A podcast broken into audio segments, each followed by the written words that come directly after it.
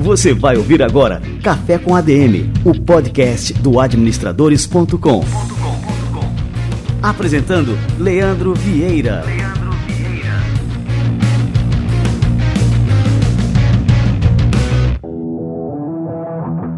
Fala galera, está no ar mais um Café com ADM, a sua dose de cafeína nos negócios. Estamos começando o nosso episódio número 219. E o nosso Café com ADM de hoje está turbinado de cafeína. Nós vamos receber aqui a empresária, ativista e jornalista Monique Evely, e ela vai falar aqui no Café com a DM sobre a sua trajetória profissional, que ela começou ainda na adolescência. Vamos falar sobre empreendedorismo, vamos falar sobre diversidade, vamos falar sobre inclusão social e muitos outros temas. Eu estou saindo dessa entrevista com a Monique Evelyn estou impactado. Tenho certeza que você, ouvinte do Café com a DM, vai se impactar também e vai transformar a sua visão sobre muitos aspectos do que é empreender. Daqui a pouquinho, Monique Evelyn no Café com a DM.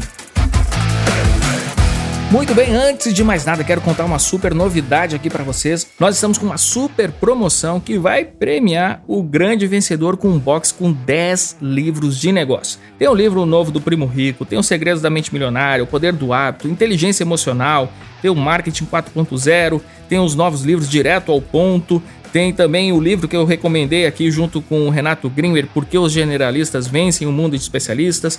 Tem o Indistraível, tem o Factfulness e tem também a Psicologia do Dinheiro. Muito bem, é um box com 10 livros, não é um sorteio, é um concurso cultural que quem obtiver a maior pontuação vai ser o grande ganhador desse box com 10 livros. Tá? O que, que você tem que fazer? Você vai entrar em adm.to barra box de livros. Tudo minúsculo, tudo junto, adm.to box de livros e seguir todos os passos que tem lá. O participante com mais pontos até às 16 horas do dia 15 de fevereiro de 2021 será o grande vencedor. Então entra lá em adm.to barra box de livros, faça sua inscrição e participe. E agora no nosso quadro Show Me The Money, onde eu apresento as startups que eu estou investindo e que você pode investir também, eu vou receber o Jonathan Tebaldi, fundador da Criativando. A Creativando é uma fabricante de papel de parede 100% digital que desenvolveu uma plataforma inovadora com um modelo de negócio baseado em franquias. Através dessa plataforma, eles conectam as lojas de decoração de alto padrão a arquitetos, possibilitando a criação de papéis de parede personalizados, exclusivos e inovadores. Vamos lá!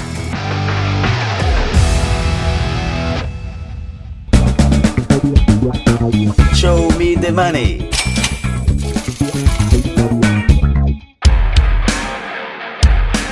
E aí, Tebaldi, seja bem-vindo. Cara, Tebaldi, me conta um pouquinho sobre o setor de decoração, o problema que vocês detectaram e depois me conta um pouquinho sobre a Criativando, como é que ela tira proveito desse problema e se tornou aí um grande negócio. Show de bola! Primeiramente, obrigado aí, Leandro, pela, pelo convite, pela participação. Cara, a Criativando surgiu, né, na verdade, no início aí de 2015, final de 2015 aí, eu sou da indústria gráfica, né? Sempre trabalhei na indústria gráfica e vi uma oportunidade de mercado no setor da decoração, né? E, cara, essa oportunidade meio que surgiu, assim, num, num modelo para a gente se reinventar com a crise de 2015. Eu era uma gráfica numa cidade interior do Rio Grande do Sul, aí, né, chamada Nova Bassana, né? E a crise, quando veio, acabou prejudicando todo mundo e outras grandes gráficas que estavam na região, muitas vezes elas não, não davam bola para o tipo de cliente que eu atendia. Mas quando veio a crise, todo mundo acabou brigando pelo mesmo cliente, né? Quando a gente começa a se desesperar com o modelo de negócio, a gente quer abandonar tudo e quer fazer outra coisa, né? E eu fiz o processo inverso, que foi me tranquei dentro da minha empresa e comecei a olhar tudo que eu tinha e o que eu poderia fazer diferente do que os meus concorrentes estavam fazendo.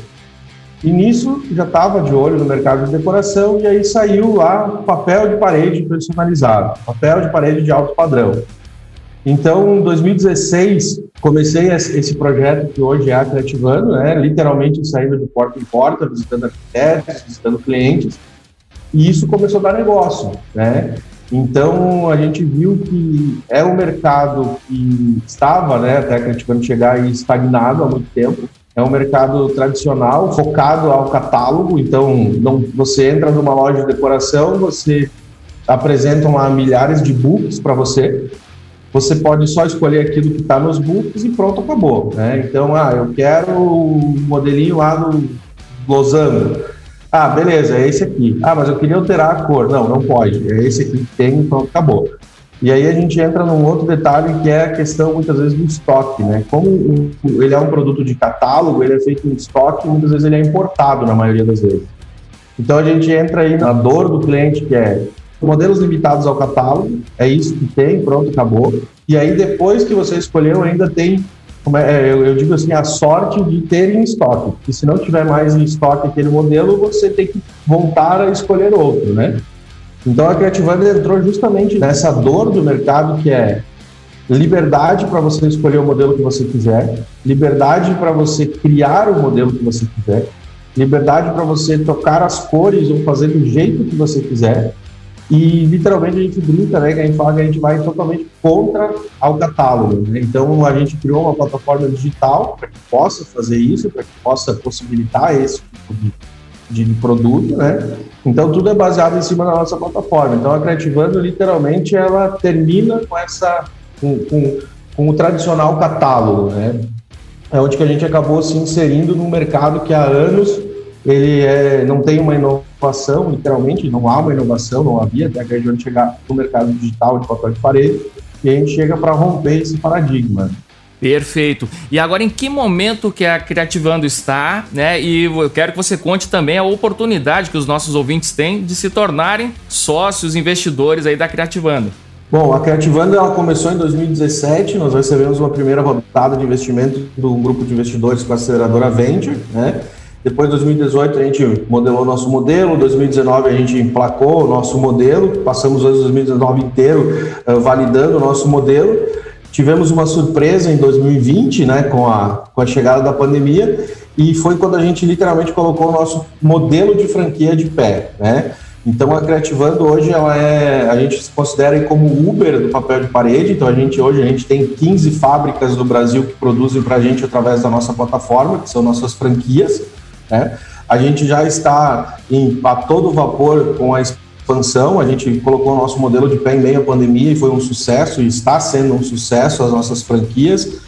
E aí, no meio de tudo isso, a gente começou a expandir muito acelerado, né? A gente é, imaginou, ah, vamos, vamos botar o nosso modelo de franquia de pé em meio à pandemia. Ok, é um risco, mas vamos lá, é um modelo, vai dar tudo certo. Foi e a gente se surpreendeu que no primeiro mês aí a gente vendeu 11 franquias. Né? Então, um modelo de negócio novo, totalmente novo, é, e no primeiro mês 11 franquias. Né? Então, visando isso também, visando a nossa expansão, a nossa aceleração, a gente uh, começou a receber convites de outras pessoas interessadas na Criativando fora do país. Né? Então, a gente tem uh, convites aí, até algumas tratativas já seguindo para Portugal, Itália, Estados Unidos, né? E por causa disso a gente acabou aí também, uh, ah, para poder potencializar a nossa expansão, nosso modelo de negócio, abrindo uma captação, né? Então hoje a Creativando abriu uma oferta pública aí de captação de crowdfunding com o objetivo de captar um milhão de reais com cotas a partir de mil reais para que você possa, cada investidor interessado possa se tornar sócio da Creativando e fazer parte aí dessa história aí que a gente está fazendo, né? Muito bom. E só aqui, ó, eu só convido aqui para esse quadro aqui as empresas que eu acredito e que eu invisto também. É totalmente skin the game. Então também sou um investidor da Criativando e queria te dar os parabéns, Tebaldi, aí pela postura empreendedora, pela ideia revolucionária e pelo sucesso da Criativando que vai conquistar o mundo todo sem dúvida, cara. Parabéns. É, muito obrigado. Sabe que a gente tem uma meta interna, né? Que a gente saiu de uma cidade de 9 mil habitantes, conquistou o Brasil, literalmente a gente já conquistou o mundo, hoje a Creativando já exporta para alguns países, né? A gente já tem alguns clientes fora que compram da Creativando, então a gente diz, agora o mundo é nosso, agora a gente quer a Lua, né? Então o, o Vamos primeiro decorar papel, a Lua. É, o primeiro papel de parede da Lua vai ter que ser Creativando, né? Perfeito, valeu demais, Tebaldi, grande abraço. Obrigadão, um abração, até mais.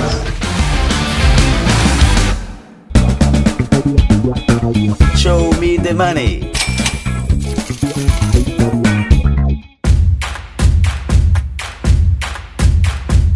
Olha só que espetáculo. E como eu falei, eu já estou investindo na Criativando, que já tem um modelo de negócio totalmente validado, está em franca expansão e vai crescer muito mais. E você também pode se tornar um investidor dessa startup com um investimento mínimo de apenas mil reais. Entre agora em adm.to criativando tudo minúsculo, adm.to criativando, para saber todos os detalhes dessa captação.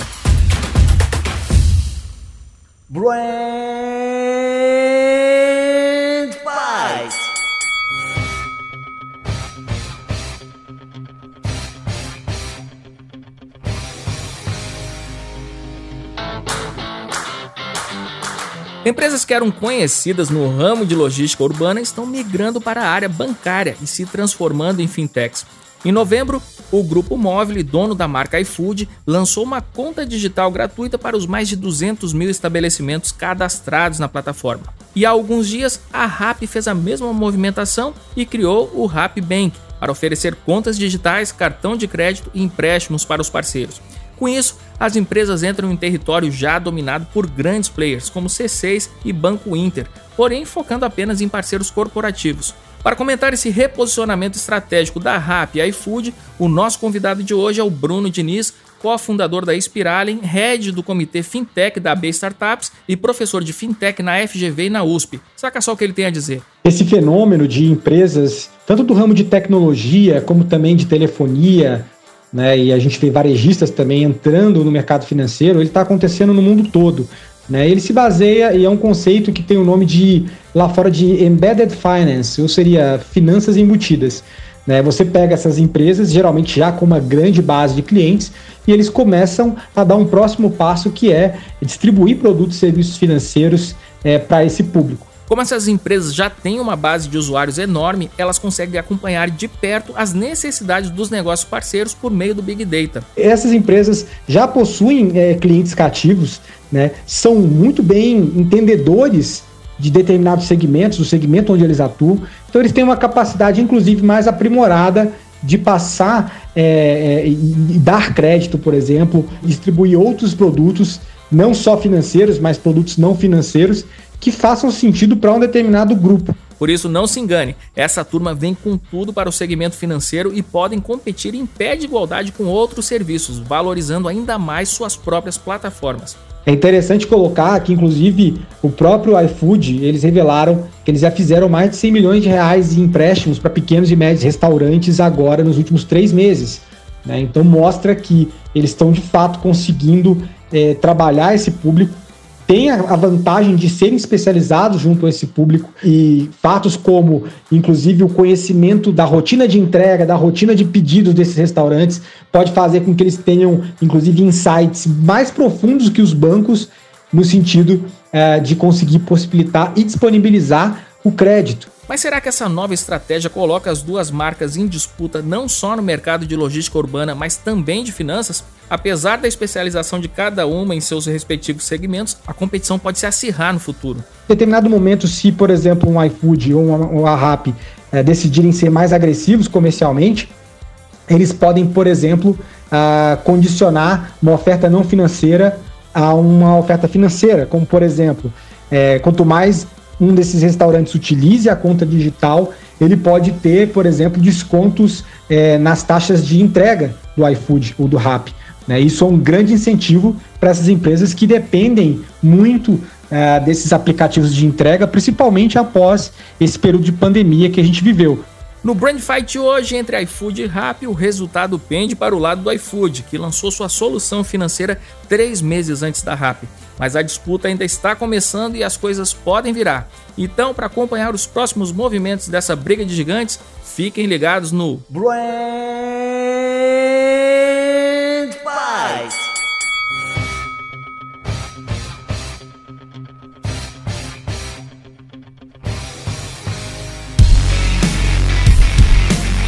Muito bem, e eu já estou preparando a minha terceira dose de café de hoje para receber aqui a Monique Evelyn. Vamos lá!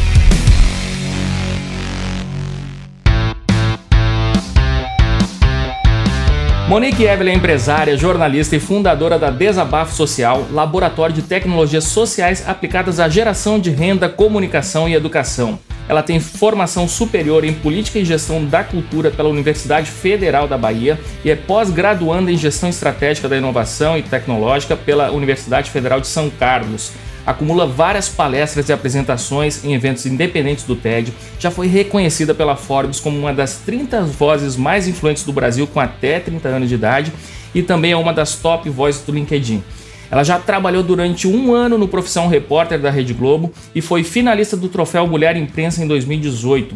É autora do livro Empreendedorismo Feminino, Olhar Estratégico Sem Romantismo e atua como sócia da Sharp, um hub de inteligência cultural e ainda dirige a Desabafo Social, conciliando tudo isso com as palestras, pesquisas e iniciativas na área de audiovisual e ainda apresenta o podcast Fora da Curva. Monique Evelyn, que honra te receber por aqui. Seja muito bem-vindo ao nosso Café com a DM. Muito obrigada pelo convite, Leandro, a galera da DM. Assim, eu acompanho vocês, então Estou é, muito nervosa, inclusive, para ver o que vai vir por aí de perguntas. Ah, que que é isso? Aqui é só um cafezinho aqui, Monique. E fazia horas que a gente queria tomar esse cafezinho aqui contigo, né? Vamos lá. Monique, é, eu sei que você já ocupou uma das tribunas mais vistas do Brasil, que é a TV Globo, mas eu gostaria que você falasse um pouco sobre a sua trajetória profissional. Você começou muito cedo com a fundação da, do Desabafo Social, passou pela televisão e hoje atua mais como empresária. Fala pra gente um pouquinho da tua história. Ah, legal, assim, é, já tem 10 anos, né, gente? Se eu for ver, tá passando rápido. Mas o desabafo veio muito de uma inquietação. Eu estava no colégio ainda, nem sabia que poderia se tornar um empreendimento social, um negócio social. Eu tinha 16 anos, era para ser apenas o Grêmio Estudantil, e entendi que poderia ser algo a mais fora da unidade de ensino, né, fora do colégio. Então, começo pelo desabafo, mas é, em 2017, foi um ano e meio, né, 2017 até o segundo semestre de 2018, quando o Caco me convidou para fazer parte do time de repórteres, eu fiquei na dúvida se eu seguia a minha carreira acadêmica, que é uma coisa que eu gosto, né, tinha aplicado para o mestrado, tinha passado no mestrado, e o Caco me chamou, então eu falei, tá, dá para conciliar o desabafo social aqui fora com a TV Globo, a única coisa que é uma questão assim coerente, inclusive por ser na área de jornalismo, que não dá para a gente sair dando palestra e opinando por tudo, porque você tem que um compromisso ali com entre muitas aspas com a imparcialidade, né? Porque cada pessoa é um universo. Então, esse lugar do professor repórter foi interessante até para eu gostar um pouco mais do audiovisual, né? O audiovisual sempre foi enquanto consumidora e não como pensadora, diretora, roteirista, repórter, apresentadora hoje também. Mas eu acho que é importante falar que eu passei por um, eu fui diretora de marketing de uma multinacional que eu nunca verbalizei na vida. Ah, é? Né? Olha não só. Vou dizer nome, mas fui, gente. Tive Olha, essa fase da minha vida. Estamos quase dando um furo aqui no Café com a DM, né? Exato. Durante alguns meses, porque na minha cabeça eu falei, tá, tenho esse desafio, eu vou resolver esse desafio e vou embora. Não precisava necessariamente fazer carreira, nunca foi o que passou pela minha cabeça, mas eu gostaria de estar no mundo corporativo, né, não ficar apenas nesse lugar de consultora, né? E também passei por algumas produtoras audiovisuais muito pensando como é que a gente gera impacto no entretenimento, né? É entretenimento por entretenimento ou a gente precisa criar uma narrativa que seja interessante para o momento do mundo? Então eu venho desse universo Hoje, o desabafo social, eu não fico na operação direta, o que eu acho ótimo, porque desde que eu criei, eu falo que o desabafo social deveria acabar quando eu tivesse 30 anos, porque eu achava que a gente iria conseguir resolver alguns grandes problemas do mundo. Não, não estamos resolvendo tudo ainda, mas tivemos avanços né, na coletividade, eu sinto isso, mas deixei na mão de outras pessoas e fico ali por perto, e agora tenho me dedicado a inventivos que é um ecossistema de aprendizagem network, né? Começou como uma comunidade em agosto de 2020, já temos mais de 600 pessoas espalhadas pelo Brasil, já abrimos outra unidade de negócio é, com a Inventivos Fellows, onde empresas, marcas, a gente desenvolve quatro semanas imersivas direcionadas para o desenvolvimento de habilidade do futuro, de acordo com a demanda da empresa. A gente hoje está com a primeira turma foi e está sendo com a Natura, Natura Musical especificamente, onde a gente consegue desenvolver a galera das artes e das culturas o que é interessante, até pensando como recuperar a cultura depois de uma pandemia, né? Tem isso. E também tenho me dedicado a Sharp, que é esse hub de inteligência cultural, onde a gente cria metodologias próprias para tentar criar um, uma solução quase perfeita, né? Que faça sentido não só para as marcas e empresas, mas para as pessoas, porque o impacto no final vai ser nas pessoas e na sociedade. Então, gente, é mais ou menos isso, né? Fora meu braço, Monique Evelyn mesmo, de consultora de inovação e criatividade para algumas empresas aí. Cara, que fantástico. Ô, Monique, assim, você falando, né, é, eu fico imaginando, assim, de onde é que vem tanta energia, né? E o nosso ouvinte também deve estar se perguntando, né, se tanta energia, energia criativa, assim, você bota é, o coração nessas atividades, né? De onde é que vem essa força?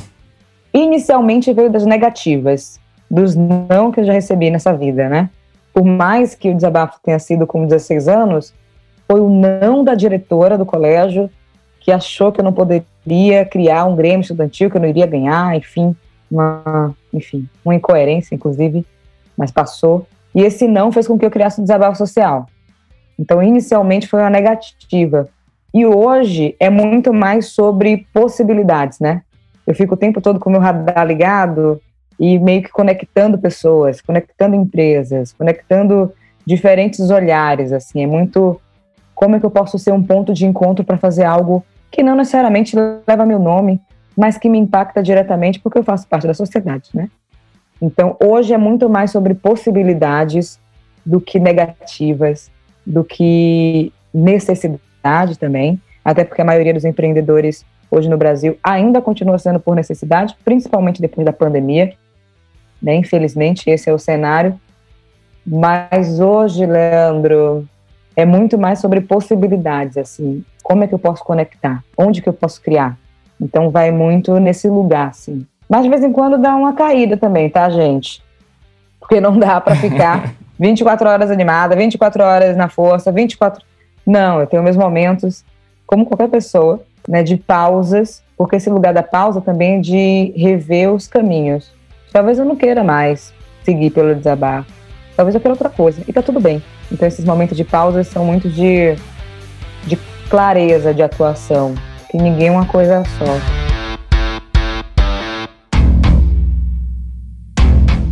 Ô Monique, e você comentou é, que você tinha um plano traçado, né? Você estava é, trilhando ali a sua carreira acadêmica, já tinha passado no, no mestrado, e aí surgiu uma oportunidade que te tirou daquele plano que você tinha traçado para você mesmo. Como é que você avalia ah, assim as oportunidades que surgem nas nossas vidas, né, que nos tiram de um caminho que inicialmente a gente tinha traçado? E se a gente deve aproveitar todas as oportunidades que surgem e depois que eu queria que você comentasse um pouco assim o, o que que é essa oportunidade em específico, né, esse convite para participar lá do Profissão Repórter, o que que isso impactou na tua vida, né, e o que que te mudou como pessoa, né, quem é a Monique antes e depois do Profissão Repórter? Eu nunca fui muito apegada às decisões, assim, ah, isso vai ser para sempre. Tanto que eu comecei com engenharia ambiental, né? Eu jurava que seria engenheira, ponto. Passei, legal, engenharia ambiental. Depois fui para direito, achando que seria procuradora-geral da República, e depois eu terminei em política e gestão da cultura. Então, gente, está tudo bem.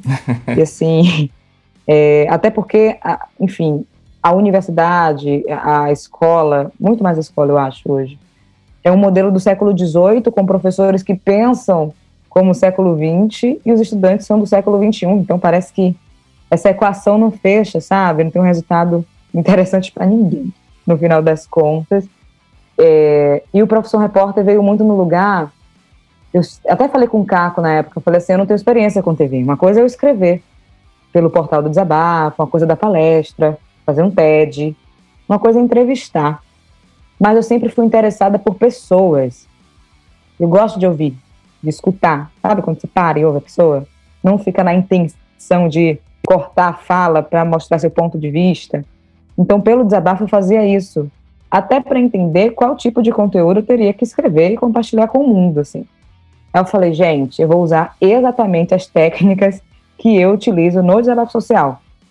De escutar, de tentar não colocar ninguém em situação delicada, até porque eu não gostaria, ainda mais sendo rede nacional, né? Milhões de pessoas assistindo. E também uma lógica que tinha na minha cabeça é, independente das pessoas que me seguem e me seguiam, é, nas redes sociais, eu não estava falando para esse público, porque é um público convertido que já sabe mais ou menos o meu pensamento, minha linha de atuação, que já concorda, por isso que geralmente seguem, e os que não concordam ficam ali, não seguem, mas estão vendo, sabe? Então eu estou falando com a tia de 70 anos do interior do Piauí. E eu preciso decodificar a minha linguagem para isso. Não dava, por exemplo, em 15 minutos, porque eram sempre três entradas, três repórteres, enfim, explicar todas as siglas do LGBTQIA. Mas dava para eu tentar fazer um resumo mostrando cenas para que essa tia do interior do Piauí, de 70 anos, pudesse entender. Então foi interessante esse exercício é, de decodificar mesmo. Não é porque eu sei que significa que o Brasil vai entender de imediato. Então isso foi interessante, assim, até para as minhas narrativas futuras, é, em palestras, eventos, é, enfim. E também tem uma coisa da qual a narrativa que a gente quer contar, né? O que, é que a gente quer contar? Ficava gravando uma semana e ia pro ar 15 minutos. Como é que eu edito isso, gente? Era um sofrimento. Então, assim, eu aprendi, tive que aprender que os melhores editores, melhores editoras, são aquelas pessoas que sabem cortar. E cortar não é um sofrimento, é tentar entregar a melhor narrativa que lhe cabe mesmo que o outro lado não concorde, mas naquele momento você acredita que é a melhor narrativa. E como as pessoas pensam diferentes, e que bom também, né, gente? Porque seria o ó, esse mundo, todo mundo pensando igual. É, o que não pode, na minha opinião, é anular a existência do outro. Né? A gente não vai matar uma pessoa porque pensa diferente. Mas discordar faz parte. E isso faz a gente crescer também. Então, esse lugar do editar, de tentar criar a narrativa que para mim fazia sentido e para as pessoas que estavam naquela reportagem é, também fez com que eu escolhesse as melhores histórias hoje para fazer as consultorias com empresas, por exemplo. Então, assim, eu tenho esse olhar de cortar. Enquanto a marca me contrata, não, Monique, eu quero lançar isso. Tá, legal, você quer lançar tudo, né? Todo mundo quer tudo. Vamos cortar esse negócio. Então, assim, trouxe, o Profissão me trouxe muito esse olhar da narrativa, onde a gente consegue adaptar e eu não sofro muito mais. Porque no início era desesperador, gente. Assim, eu acho para todo mundo. Você acha que sua reportagem está incrível, aí você fala assim: ah, não, tem que cortar, né? Porque não cabe. Não é YouTube que você bota uma hora lá e acha que as pessoas vão assistir. E nem assistem, na verdade. Então, como é que a gente tem essa mentalidade também de o corte é necessário para a melhor entrega possível? Então, a profissão me trouxe isso e eu venho atuando nessa mentalidade aí tem um tempo né, no caso desde 2017.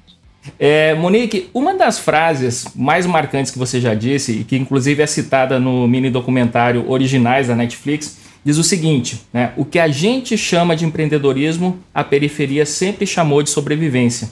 E de repente essa coisa insensada de glamour que é empreender foi desmistificada.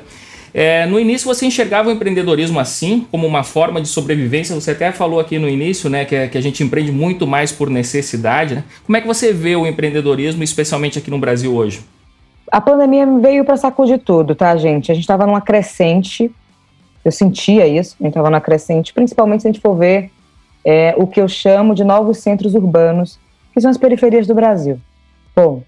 Estávamos numa crescente, pensando em oportunidades mesmo, nem que seja em territórios, nos pequenos territórios, algo mais local e está tudo bem. Eu acho que nem todo empreendimento tem que vir com a perspectiva de ter que ser exponencial, tem que ser esca escalável. Às vezes só precisa ser próspero, sustentável, atuar no local e fazer funcionar, porque na minha concepção, inovação é fazer funcionar, né? E estamos no Brasil, minha gente. Então, assim, tem que funcionar. É, mas caímos numa, numa armadilha principalmente os grupos que muitas, enfim, muitas aspas, são considerados subalternizados, que são as mulheres, os mais, os pretos, enfim, periféricos. A gente caiu numa armadilha de visibilidade, onde temos sim uma pessoa incrível na capa de revista, temos sim nas maiores, nos maiores programas de televisão na área, temos sim nos maiores portais de notícia. Legal, ótimo. Mas, quando a pandemia chegou, a gente viu que as pessoas estavam sustentando sua reputação, seu negócio, muito presa à visibilidade. Só que visibilidade, gente, não mantém nenhum negócio em pé. Não, não paga boletos, não vai pagar funcionários, não vai pagar as contas. Então, esse, essa ilusão de mudanças foi para o terra, porque assim, quando a gente vê uma pessoa na capa de revista que a gente admira tanto e acredita que essa pessoa realmente está empreendendo, e quando fala empreender, além de fazer funcionar, está gerando dinheiro, independente se é de impacto social ou não, porque temos que pagar as pessoas, aparece falindo ou não tendo condições, ou fazendo vaquinha online, financiamento coletivo, significa que esquecemos de pensar em faturamento, que esquecemos de pensar que qualquer empreendimento hoje precisa de dinheiro, independente, inclusive as organizações sem fins lucrativos, que precisam da doação para continuar funcionando, de editais, sejam públicos ou privados. Então, caímos numa ilusão, Leandro, assim, da visibilidade, ai que legal, revista, revistas, portais, esquecemos de conseguir a credibilidade e o dinheiro para fazer continuar existindo, inclusive em tempos de pandemia. Então a gente está voltando para um cenário onde temos mais desempregados do que empregados, as pessoas não têm uma opção, não é uma escolha empreender. Ah, eu quero empreender porque eu acho massa, ou ó, acabei de ver uma oportunidade. Não é no desespero. Hoje, nesse cenário de Brasil, a gente tem que se virar, literalmente, porque as pessoas estão desempregadas. Então, nem que seja a tia do cachorro-quente, a moça do brigadeiro, o tio da pipoca, tanto faz. Tiveram que pensar numa possibilidade de geração de renda. E meu questionamento muito é assim: será que a gente está caminhando para um futuro que vai ser realmente mais empreendedor? Se sim, temos que nos responsabilizarmos enquanto sociedade de qualificar a galera, de compartilhar as ferramentas. Não é porque está na internet que significa que está disponível. É diferente, porque são muitas informações espalhadas, né? Tudo descentralizado. Se for esse caminho, temos que fazer isso. Agora, se for o caminho de um futuro precarizado, temos que assumir que o Brasil é precarizado e a gente vai ter que resolver esse problema também, porque as próximas gerações estão chegando. Então, assim, não sei qual caminho a gente está indo, mas espero que seja um empreendedor e não um precarizado, sabe? Então, vejo esse cenário. Assim, eu sempre acompanhei aqueles estudos, é, tem um estudo do GEM, que é o Global Entrepreneurship Monitor, que, que avalia né, o, o grau de empreendedorismo nos países. E no começo, quando eu estava lá estudando administração, tal, eu sempre ficava empolgado que o Brasil sempre aparecia como os países mais empreendedores do mundo né? Mas assim, esse olhar mais atento, né, vai ver que esse empreendedorismo brasileiro é realmente isso que você falou, né? O empreendedorismo de sobrevivência, na necessidade. Não quer dizer assim que as pessoas não enxerguem oportunidades, porque até na necessidade você começa a ver, bom, aqui na minha rua não tem é, nenhum salão de, de beleza. Então, isso é uma identificação de, de oportunidade, mas ao mesmo tempo é uma resposta assim, a uma necessidade que está ali, batendo na porta, né?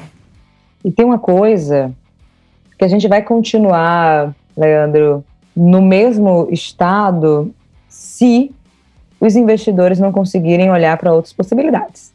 Essa é a realidade.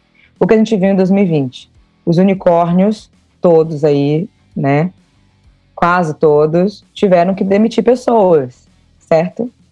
Metade, assim. E a gente parte do pressuposto que o unicórnio, quando a gente investe, porque tem que crescer, é a custo de que esse crescimento, né? Temos que crescer, coloca todo o dinheiro do mundo para o crescimento.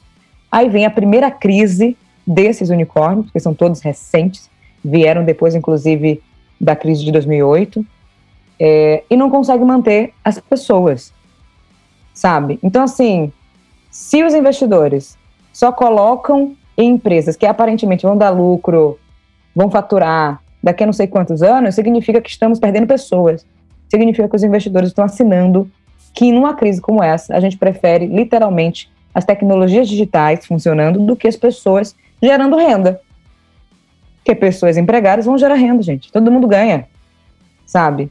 Então, esse lugar dos olhares dos investidores também precisa mudar. A gente viu o que aconteceu com o WeWork, né? Não é novidade eu contar isso aqui, só jogar aí né, no buscador, no seu, buscador preferido, para saber mais sobre essa história mas é importante a gente entender que quem movimenta esse país são pequenas e médias empresas, que por acaso são de mulheres, que por acaso são de pessoas negras, né? Sa saiu uma pesquisa, enfim, que essas pequenas e médias empresas representam 30% do PIB. Se elas estão bem, todo mundo vai estar bem, assim, todo mundo vai estar bem, sabe? Então, essa preocupação de onde a gente investe, se a gente realmente quer uma sociedade próspera, se a gente realmente quer uma sociedade sustentável, é isso que os investidores precisam começar a olhar.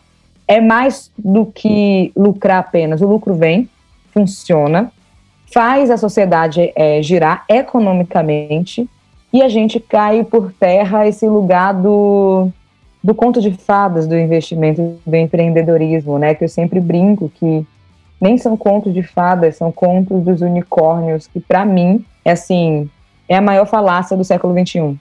Se não está dando retorno, não tem que investir. Ponto. Não deu retorno. O Vale do Silício está vendo isso, gente. Agora a gente precisa olhar para o Vale do Silêncio, que são as pequenas e médias empresas, que são as periferias, sabe? Então, é uma preocupação, que é agoniado, foi um desabafo.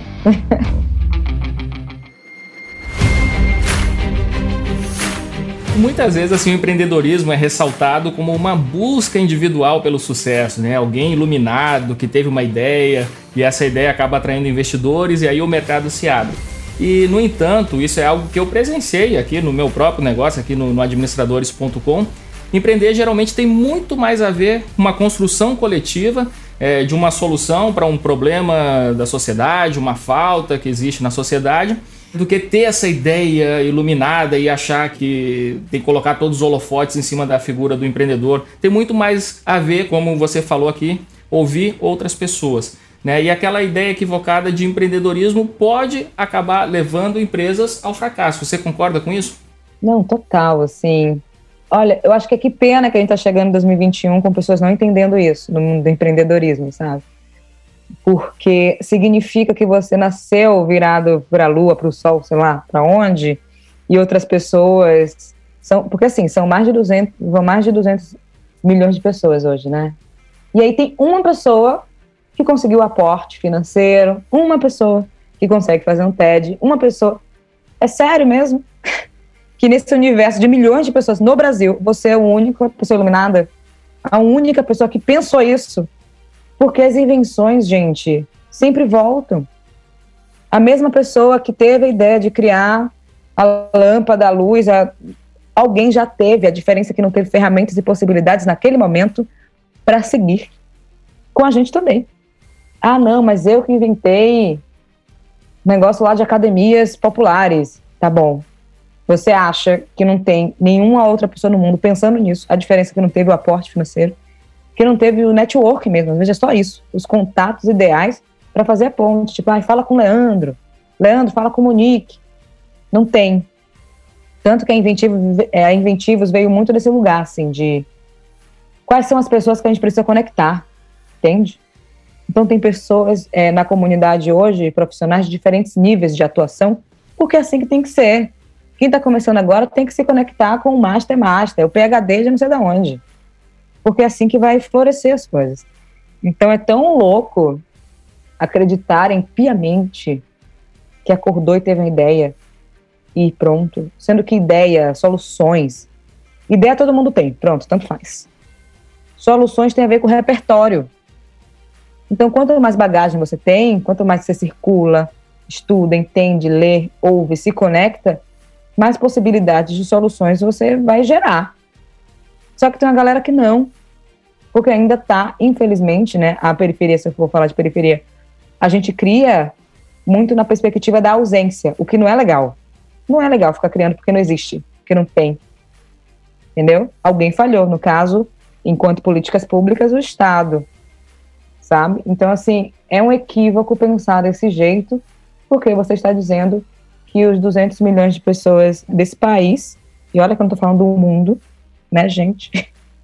É, não são bons, tão bons quanto vocês, a ponto de criar uma ideia que merece um investimento.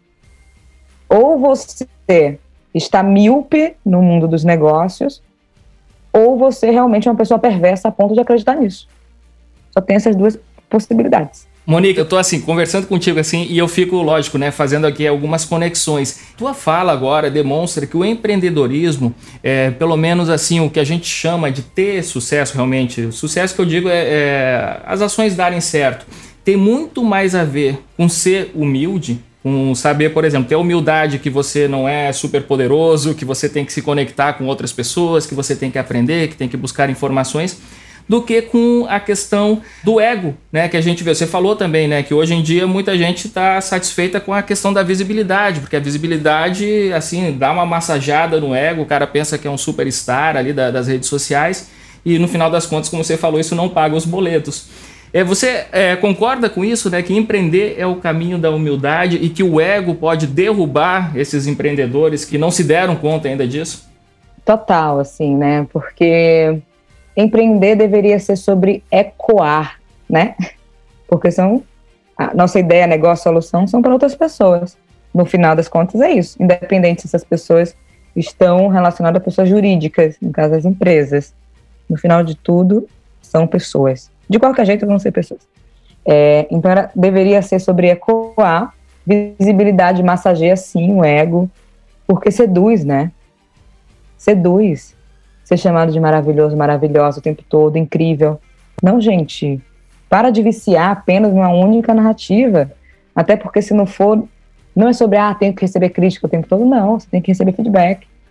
Às vezes o caminho não é esse, às vezes a sua narrativa também está um pouco equivocada. Só é ajustar a rota. Ninguém está dizendo termina com isso, acaba essa empresa. Só está dizendo para ajustar a rota. O momento do mundo não permite e nem merece mais uma narrativa como essa. Que tal você olhar para outros lugares também? Que é ganha-ganha, não é sobre você perder e o outro ganhar. Todo mundo vai ganhar. Então, esse olhar atento, que talvez falte, principalmente nos grandes eventos aí de empreendedorismo, as lives, né, na pandemia, porque também é frustrante para quem está ouvindo e assistindo. Que você olha assim e fala, tá, ele conseguiu, então eu não vou conseguir. Porque ele disse que conseguiu um investimento de não sei quanto que teve que fazer a IPO. O que é isso, gente? Sabe? Então, até a linguagem afasta. Eu traduzo o tempo todo. É, eu ia fazer uma pergunta agora em cima disso, Monique. O que, que você acha dos empreendedores é, também que têm assim, esse relativo sucesso nas suas empresas e aí nas redes sociais eles é, passam a ostentar ali as suas conquistas, uh, o seu lazer em hotéis de luxo, enfim, os seus bens materiais e aí eles usam ali a narrativa de que essa ostentação, até fiz aqui entre aspas aqui, enfim, é para inspirar as outras pessoas que seguem a trabalhar, a correr atrás dos seus sonhos, para conquistar aquilo também. Você acha que essa é uma motivação adequada? É, para alguém empreender, enfim, você olhar o sucesso de alguém e dizer assim, eu vou empreender também porque eu quero conquistar aquilo ali, ou, enfim, eu vou jogar para ti aqui para saber qual é a tua opinião em cima disso. Isso é tão complexo. porque isso diz exatamente sobre o sucesso necessariamente passa pelo consumo, né? Assim, quando vê uma imagem como essa, sucesso necessariamente passa pelo consumo. O meu sucesso hoje é poder dizer não, literalmente, e escolher se eu vou fazer uma consultoria, se eu vou aceitar ou não a marca, a empresa, porque eu não aceito todas, por uma questão de coerência, com coisas que eu acredito, tem outras que não dá, enfim e poder participar do aniversário de minha mãe, viajar com meu namorado. Eu sou filha única, então eu adoro ficar em família, entendeu? Eu, meu pai, minha mãe. Isso é sucesso, porque eu posso literalmente dizer não, dizer sim. Porque quem dá o tom sou eu. A custa de que eu vou ter que ficar 24 horas a ponto de. E eu já tive burnout, tá? Já tive esgotamento. Então não quero passar por isso de novo. Não vou passar. Eu fiz 26 anos agora. Eu tive isso com 22 inadmissível. Aí vem essa parte do consumo. Para justificar a meritocracia, sempre vai ser relacionada a esse esforço, né, que a gente não consegue mensurar, porque o que significa, vou dar um exemplo assim, bobo não, mas trágico, na verdade, que é da vacina. Temos uh, os profissionais de saúde na linha de frente e sim, são os grupos prioritários. E agora temos o fura-fila na vacinação em um país onde tem mais de 200 mil pessoas mortas pelo novo coronavírus. E isso acontece também no mundo dos negócios. É a mesma coisa. Ah, não, mas porque. Não, você conhece Fulano, conseguiu investimento, beijo, e a partir disso você vai ostentar a sua vida mostrando para as pessoas que só precisa se esforçar um pouco mais, conseguir um investimento e acabou. A culpa é sua, a culpa sempre é do outro. Quando você ostenta isso, a culpa é do outro. Sempre. Então, assim, é um equívoco porque vai pelo consumo. Eu sou uma pessoa que não acredito que esse é o caminho. Uma coisa é fazer a economia girar, uma coisa é ter que ser única e exclusivamente a partir do consumo, né? Não dá. E tem uma coisa do o modelo antigo de sucesso, né, gente? Não é possível que a gente chegou no século XXI e a gente acredite mesmo que ficar andando de jatinho, helicóptero, morando em mansões, significa o auge da sua carreira. Temos diversos coaches aí da vida, nada contra os coaches, acho que tem pessoas seríssimas, mas os casos recentes faz com que a gente desacredite numa possibilidade que talvez você conseguiria com a outra galera sem precisar investir valores absurdos para dizer você pode conseguir essa casa. Não. Você pode estar satisfeito na sua área. E pergunta à pessoa qual é a satisfação que ela quer, gente. Não é, talvez não seja essa casa, esse modelo antigo de sucesso. Ter que provar, vou ter que comprar um carro, comprar isso. Não. Na pandemia eu fiquei, enfim, trancada no meu AP, que, né, gente, é pandemia, não sei se as pessoas sabem, mas é uma pandemia. E agora, em dezembro, eu consegui fugir para uma cidade menor de 40 mil habitantes. E assim, não saio dessa casa de jeito nenhum.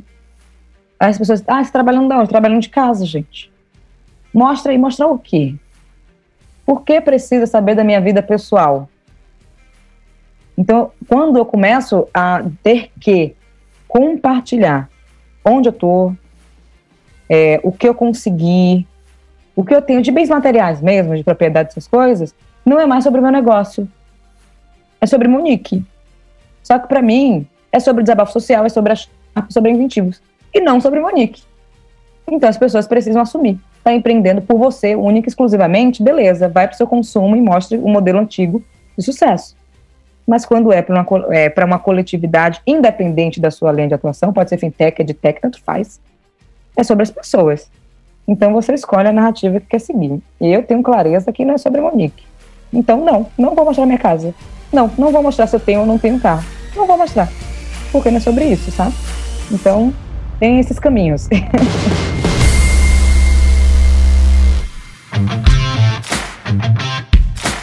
Monique, você costuma relacionar a ausência de estímulo ao empreendedorismo praticado na periferia aos problemas sociais históricos que ainda persistem aqui no nosso país. E você fala para um público que costuma ser refratário a esse discurso.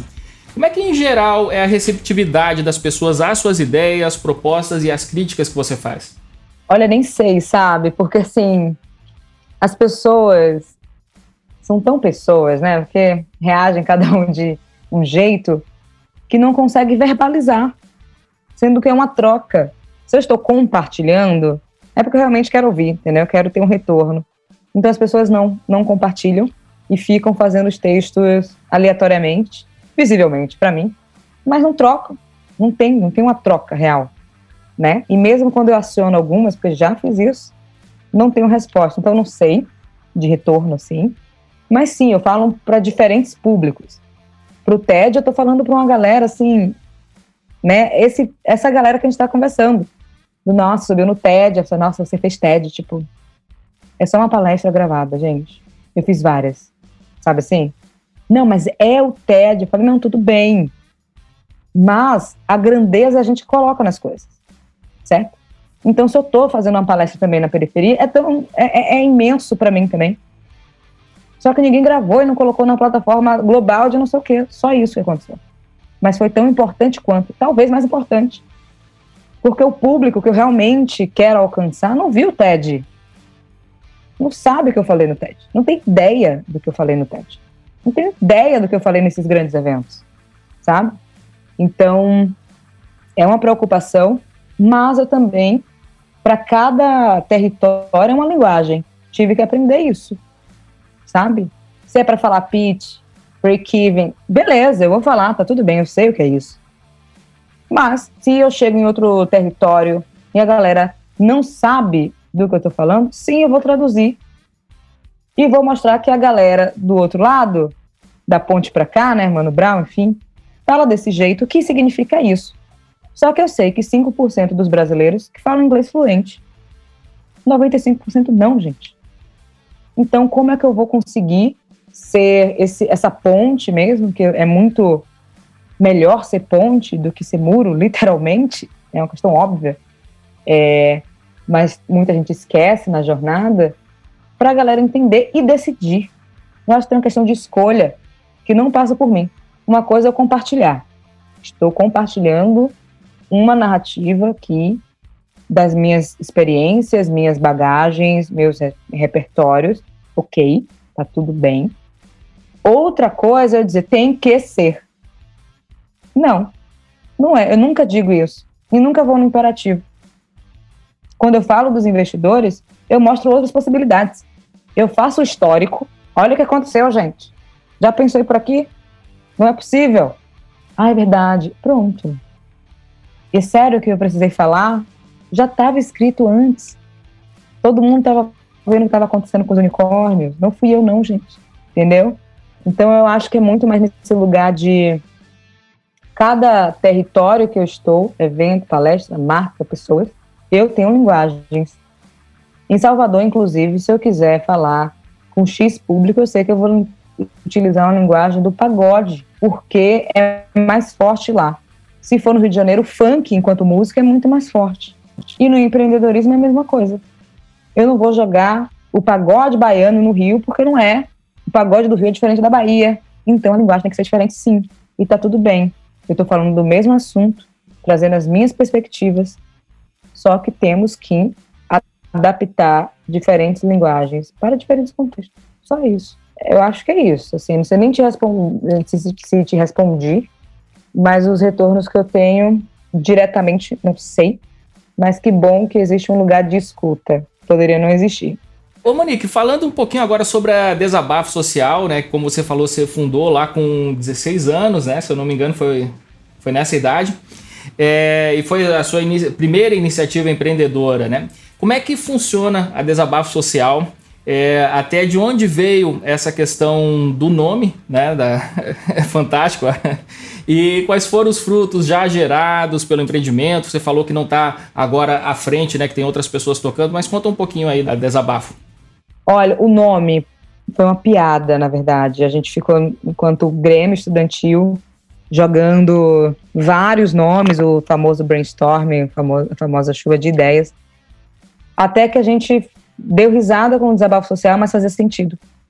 A gente precisava verbalizar, sobretudo porque eu estudei em colégio particular, enfim, no ensino médio fui para um colégio público, só que era um colégio público, não tão público assim, né? eu precisava de todo um ritual para acessar esse colégio. E no primeiro ano não tinha ninguém que do ensino médio não tinha ninguém que veio de colégio público, todas as pessoas da minha turma, principalmente, de colégios particulares, enfim, então estava no mesmo universo. E eu entendi o racismo ali, na verdade. Eu sabia que era alguma coisa assim nos colégios quando eu era mais nova. Só que o nome, uma coisa é saber que está acontecendo ali algumas práticas racistas só que você não conseguia verbalizar o termo racismo. E eu entendi no colégio. Então o nome também veio muito por isso, de literalmente conseguir desabafar, mas é um desabafo estratégico, né? Por isso que é social também. Independente das coisas que foram transformando no desabafo, começou como Grêmio, depois é, a gente virou inicialmente ONG, porque ah, não sabia o que era, as pessoas falavam, não, Monique, se é para formalizar, vai para ONG. Eu entendi, tá, mas até o meu perfil não é, assim, de ONG. E também como tornar é, sustentável, gente. Vou ficar atrás de editais? Vou ficar atrás de doações a vida inteira? Então, que bom que também mudei rápido e é um negócio mesmo social. E de, de retornos, assim, tem tantas coisas, mas tem uma muito significativa que a gente fez um desafio ano passado, minto, 2019, é, perguntando o que, o que você faria com 100 reais. E a gente realmente colocava os 100 reais nas pessoas, através de uma plataforma nossa e tal. E a pessoa tinha que falar em vídeo, texto, imagem, tanto faz. E a gente fazia uma, fazia uma curadoria. E teve uma pessoa, o nome dele é Guilherme. Ele é de Salvador, mais precisamente de Sussuarana, que escreveu, minto, a namorada dele escreveu sobre ele e ele apareceu na plataforma. É, ela falou, com certeza o Guilherme iria alugar beca de formatura. A equipe toda, tipo, gente, temos uma coisa aqui, beca de formatura, é o sonho de uma pessoa, não é só vou comprar isso e não. Aí Guilherme entrou e explicou que precisava alugar beca de formatura, senão ele não iria formar. Só iria pegar a colação de grau e pronto. Mas era importante por ser o primeiro da família, enfim. A gente falou, vamos colocar, porque a gente quer ver isso acontecer. E foi tão genuíno, até o retorno dele, né? Ele tirando a foto, assim, do aluguel de formatura, da beca de formatura, mostrando que realmente alugou com o valor. E depois ele vai e faz uma chamada dentro da nossa plataforma pedindo auxílio para conseguir chegar, que era o transporte. Enfim, ele se formou, foi lindo, publicidade, propaganda, etc. Mas tem uma coisa que, assim, a gente entendeu depois de 10 anos, que não era sobre o impacto na vida de Guilherme. A gente mudou a geração da família dele, as próximas gerações. Sabe? Com 100 reais. Entendeu? Então, assim, hoje, até hoje ele é muito próximo assim, do desabafo, ele que divulga tudo o que acontece no, no desabafo, mas tem uma coisa de.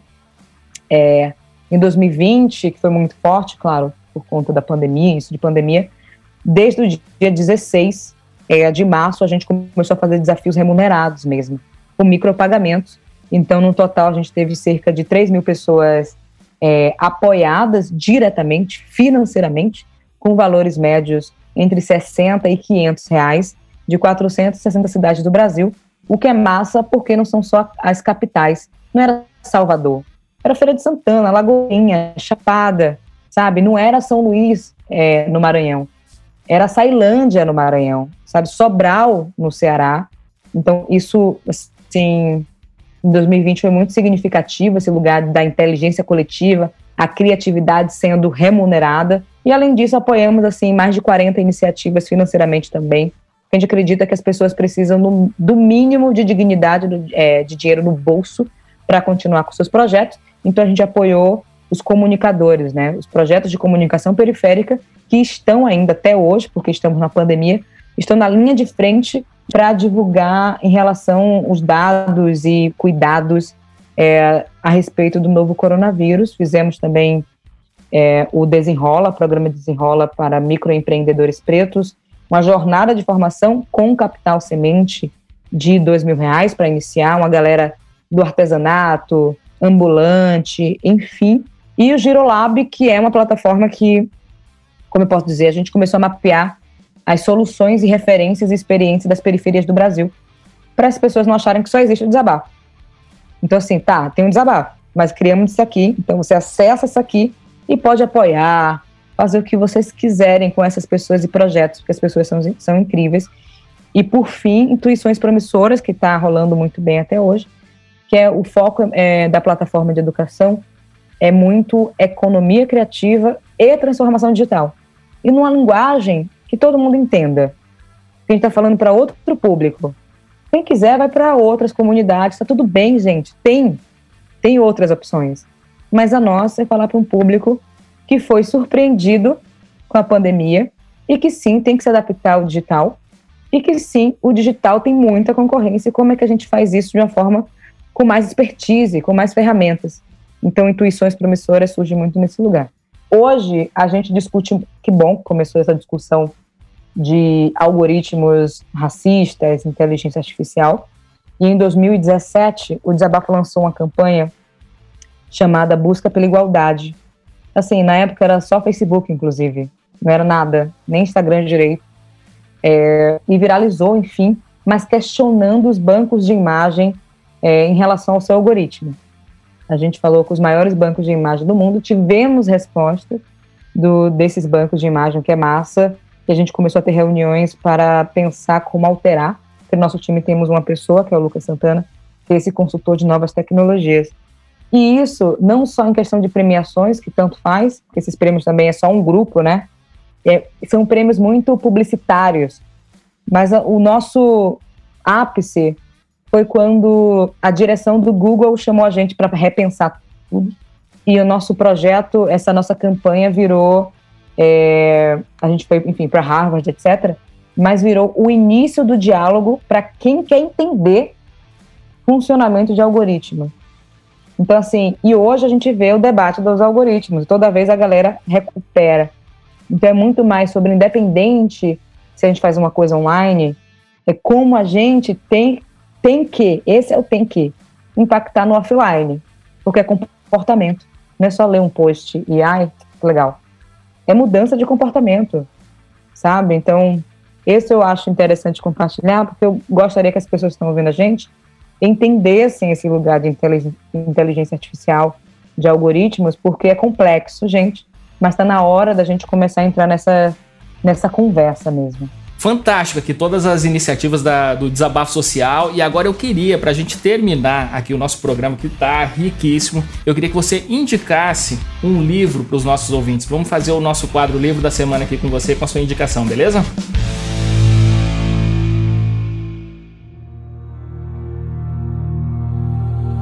Livro da semana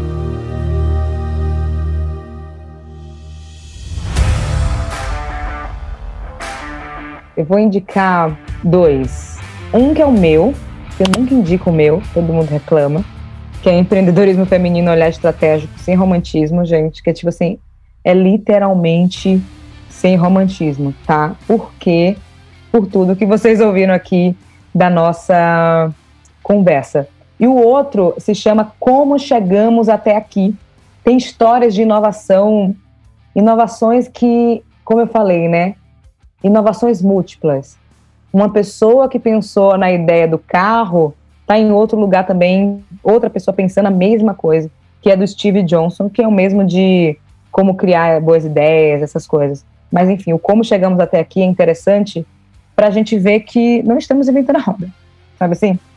Não estamos inventando a roda, então dá um alerta a ponto de a gente começar a pensar em inovações múltiplas, a pensar em conexões, a não anular quem veio antes, sabe? Sem pensar e tirar essa ideia de concorrência e muito mais de potenciais parceiros, porque eu acho, eu acredito nisso, né? Eu faço esse exercício de potenciais parceiros, por mais que seja no mesmo nicho, tá tudo bem. Só que a gente cresce juntos, não fica um só, porque é bom para todo mundo. A gente contrata mais pessoas, a gente faz mais coisas acontecerem. Então, o, o meu, né, que é empreendedorismo feminino, e como chegamos até aqui de Steve Johnson.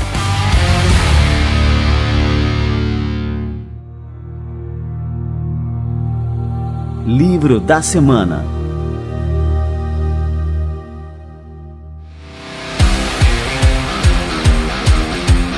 Ô Monique, eu queria te agradecer muito pela presença, por todo o seu exemplo, é, por todo o seu trabalho, queria te parabenizar e dizer que eu termino feliz que você tem apenas 26 anos, você está apenas começando e vem muita coisa boa pela frente, com certeza. Você está uh, ajudando a mudar a nossa sociedade, né? Mudanças que precisam ser feitas, que são urgentes. E com o seu exemplo aqui você demonstra que tem que partir da gente, de nós. A gente não tem que esperar de poder público, a gente tem que tomar a iniciativa, é, porque com certeza a gente pode fazer a diferença na nossa sociedade. Você é uma prova viva disso. É, queria só que você passasse aqui para a turma também redes sociais, para o pessoal acompanhar o teu trabalho, grudar em você. Diz aí para gente aí, Monique. Ah, é só meu nome, gente. Coloca Monique Evely no LinkedIn, Instagram, Twitter. Pronto, acabou. Meu site também, que eu escrevo algumas coisas, o que vem assim na minha cabeça, é, que vocês me encontram. Então, Monique Evely em todas as redes sociais. Muito bom. Obrigado mesmo, viu, Monique? Obrigada a você, Leandro. Valeu.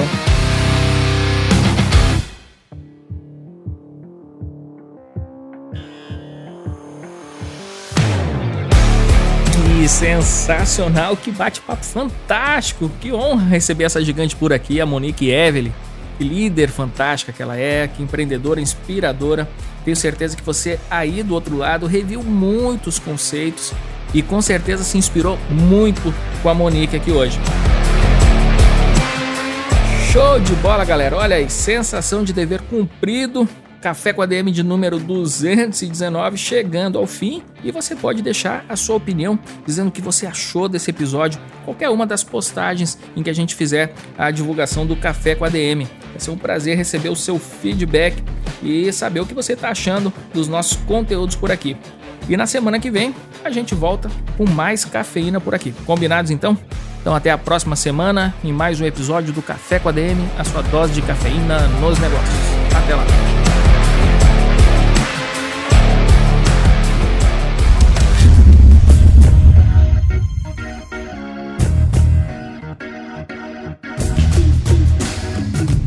Você ouviu Café com ADM, o podcast do administradores.com.